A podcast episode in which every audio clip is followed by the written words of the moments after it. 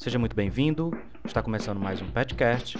Meu nome é Erison Matheus, sou aluno do curso de Medicina da Universidade Federal do Ceará e o tema de hoje é transplante de órgãos.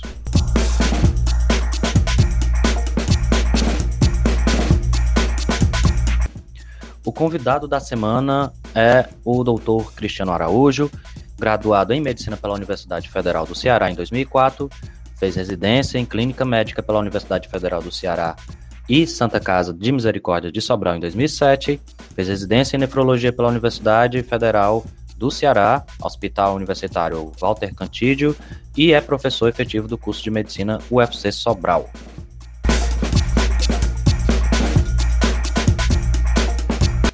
Doutor Cristiano, o senhor é um dos responsáveis pela OPO, que é a Organização de Procura de Órgãos e Tecidos, e eu gostaria que o senhor comentasse um pouco mais sobre quais são as ações da OPO e como ela funciona dentro da Santa Casa de Sobral.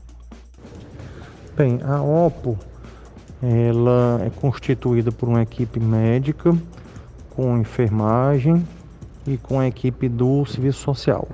Ela atua na Santa Casa fazendo o trabalho de busca ativa dos pacientes potenciais doadores de órgãos, ou seja, uma busca ativa do paciente que tenha o diagnóstico é, possível de morte encefálica. E faz também o trabalho de extrema importância, que é o trabalho de manutenção desse potencial doador, ou seja, acompanhar de perto todos os parâmetros, a parte bioquímica é, desses pacientes que estão em UTI como potencial doador e juntamente com o serviço social a gente faz o acolhimento da família para uma futura entrevista familiar no que diz respeito ao aceite ou à negativa da doação de órgãos. Muito bem. Doutor Cristiano, tendo em vista todo esse panorama dos órgãos, qual o órgão mais requisitado na fila de transplante? Nós temos a fila de transplante dos mais diversos órgãos, né? Então, no nosso estado do Ceará atualmente, o órgão que tem uma maior demanda é o rim. Então você tem uma quantidade de aproximadamente uns 600 pacientes que estão em fila aguardando um rim. São aqueles pacientes que estão dependentes do tratamento de hemodiálise. Temos também a fila de fígado, temos a fila do coração e córneas. Só para deixar ilustrado, a Santa Casa ela contribuiu bastante com o transplante de córneas, chegando inclusive a zerar essa fila de transplante de córneas no, durante o ano de 2020, antes da pandemia. Após a pandemia, hoje nós já temos 24 pacientes aguardando a córnea aqui na nossa região. Muito bem. Uma vez que o paciente chega a óbito dentro da Santa Casa e está dentro dos critérios de elegibilidade para ser um doador de órgãos e a equipe da OPO entra em contato né, com a família, a família se mostra positiva em relação à doação dos órgãos, como é feita essa capacitação pela equipe da Santa Casa? A equipe da Santa Casa faz todo esse acompanhamento até esse desfecho final, que seria o momento favorável da família para a retirada de múltiplos órgãos. Toda etapa de processo da Santa Casa é acompanhado pela Central de Transplante do Estado do Ceará. Então, após o aceite da família, a equipe de captação vem de Fortaleza para Sobral de avião e esse paciente ele é levado ao centro cirúrgico para a retirada de todos os órgãos, né? conforme a aceitação da família. Ah, imediatamente retorna no mesmo voo para Fortaleza para fazer o trabalho de, é, de triagem para qual o melhor paciente vai ser beneficiado dos rins, né? Que aí seria a parte do transplante em loco lá. Ok. Doutor Cristiano, existe alguma limitação de tempo para que um órgão seja transplantado, né? A partir do momento em que ele sai do seu doador? Existe sim. Esse tempo ele é variável de acordo com os órgãos que são retirados. É, entender que os órgãos são vascularizados, então quando você retira do doador, perde essa vascularização e gera o processo que a gente chama de isquemia, isquemia fria.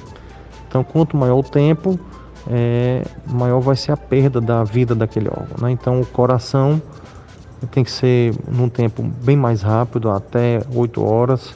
O rim se trabalha em até 24 horas. O fígado nessa média de 6 a 8 horas.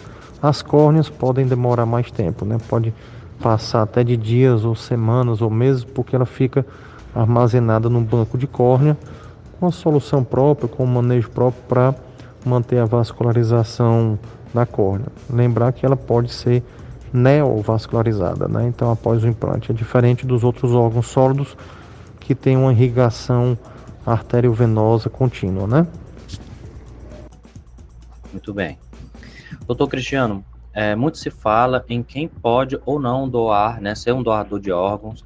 Existe algum processo é, de avaliação de cada paciente que quer ser doador? E aí eu me estendo, né, a um exemplo. É, tem, por exemplo, um paciente que sofre de etilismo crônico, né? Então, o fígado desse paciente, ele é avaliado ou pelo, pelo comportamento de risco, né, que seria aí o etilismo, ele já é descartado e nem é avaliado o quão é, apto esse fígado pode estar para ser doado. Como é que é esse processo? Veja bem, não existe nenhuma contraindicação à doação dos órgãos. É, esse acompanhamento ele vai ser feito pela equipe que vai transplantar. Essa avaliação sorológica, é, essa avaliação infecciosa, é, é pela equipe que vai transplantar. São critérios de exclusão do transplante. Agora, a doação, ela, ela, tem, ela pode ser feita pelo manifesto da família após o diagnóstico morticefálico. Existe, aproveitando aqui a deixa, doação limítrofes, né? São doações em pacientes já com mais idade, acima de 65 anos e tal, né? Que a função daqueles órgãos já existe alguma depressão. Então, na triagem, esses órgãos também vão ser beneficiados em paciente limítrofe, que é o que se chama de transplante marginal, transplante limítrofe, o transplante que está na ponta da, da, da, da, da, da escala, né, da, da faixa etária, tá certo? Ok. É, doutor Cristiano, a partir do momento em que o paciente vem a óbito, a OPO já está é, sendo informada sobre uma possível captação desse órgão. Mas quem é o médico que vai conversar com a família? Ele é da equipe da OPO ou ele é o médico que estava atendendo dentro da Santa Casa, né, um plantonista, um médico que está dentro das enfermarias. Quem é o médico responsável por chegar na família do paciente e conversar sobre essa possível captação do órgão? Muito bem. O médico intensivista, o médico que está no plantão da UTI, ele vai estar tá acompanhando esse paciente de uma forma bem intensiva. A equipe da OPO, né, como disse, é a enfermagem, o médico, o serviço social, eles fazem um trabalho de apoio. Essa abordagem direta com o familiar para apresentar em primeira mão o diagnóstico morticefálico é feita pela nossa equipe. Então, é, é, sou eu, o médico, temos mais dois médicos dentro da OPO, que a gente chama médico de referência. São médicos que têm mais habilidade, mais expertise para apresentar à família o diagnóstico. E nesse momento a família é, é, é levada à nossa sala de entrevista, junto com a equipe de apoio do serviço social, para ser abordado o tema de doação de órgãos. Né? E fica muito à vontade, exclusivamente da família, manifestar o sim ou não. Muito bem. Doutor, já mencionamos que questões culturais são é, alguns, né, o principal impedimento da família em querer doar os órgãos dos seus entes queridos. Existe algum ponto em específico que o senhor considera mais relevante dessa recusa dos familiares na doação dos órgãos? Importantíssimo sua pergunta, e eu acho que seria uma das mensagens principais. Não existe nenhuma contraindicação à doação de órgãos certo? Não existe nenhum é, é, é, impedimento, nem religioso, nem cultural, né, nem regional, o que queira, o que queira falar. O que existe é a ausência da informação correta. Então, o nosso papel aqui, e com a ajuda de vocês, é ampliar essa divulgação para que a única possibilidade é a entrevista com seus familiares. Então a gente aproveita aqui o momento para dizer que conversem sempre com seus familiares o tema, porque o momento final só depende da família. Ok. Nós sabemos que a perda de um ente querido é um dos momentos mais difíceis da vida de qualquer pessoa e que é, a captação desses órgãos deve ser de forma quase imediata para que não ocorram perdas, né? Cada segundo conta para a pessoa que vai receber o órgão. Mas não deixa de ser um momento difícil para a família que está perdendo um parente. A Santa Casa de Sobral, ela possui alguma equipe é, com assistentes sociais, com psicólogos, que possam fazer um intermédio, que possam preparar e conversar com a família junto com o médico, para que, de certa forma, facilite essa aceita da família pela da captação do órgão do seu parente, do seu ente querido? É, tem sim. A Santa Casa, como instituição religiosa católica, ela tem uma equipe que trabalha nesse processo de humanização que envolve inclusive freiras religiosas. Isso para fazer um trabalho paralelo. Ao mesmo tempo, esse acompanhamento é, diário da, dos familiares, eles estão com o apoio da nossa equipe de serviço social, que trabalha 24 horas. E que nós temos o, a sala própria do serviço social, onde tem o, o acolhimento familiar para isto. Muito bem, chegamos ao fim do, de mais um episódio do nosso podcast. E ao final dessa apresentação, dessa conversa, desse bate-papo, que foi muito instrutivo, muito esclarecedor, mas também muito necessário devido à importância desse, dessa temática.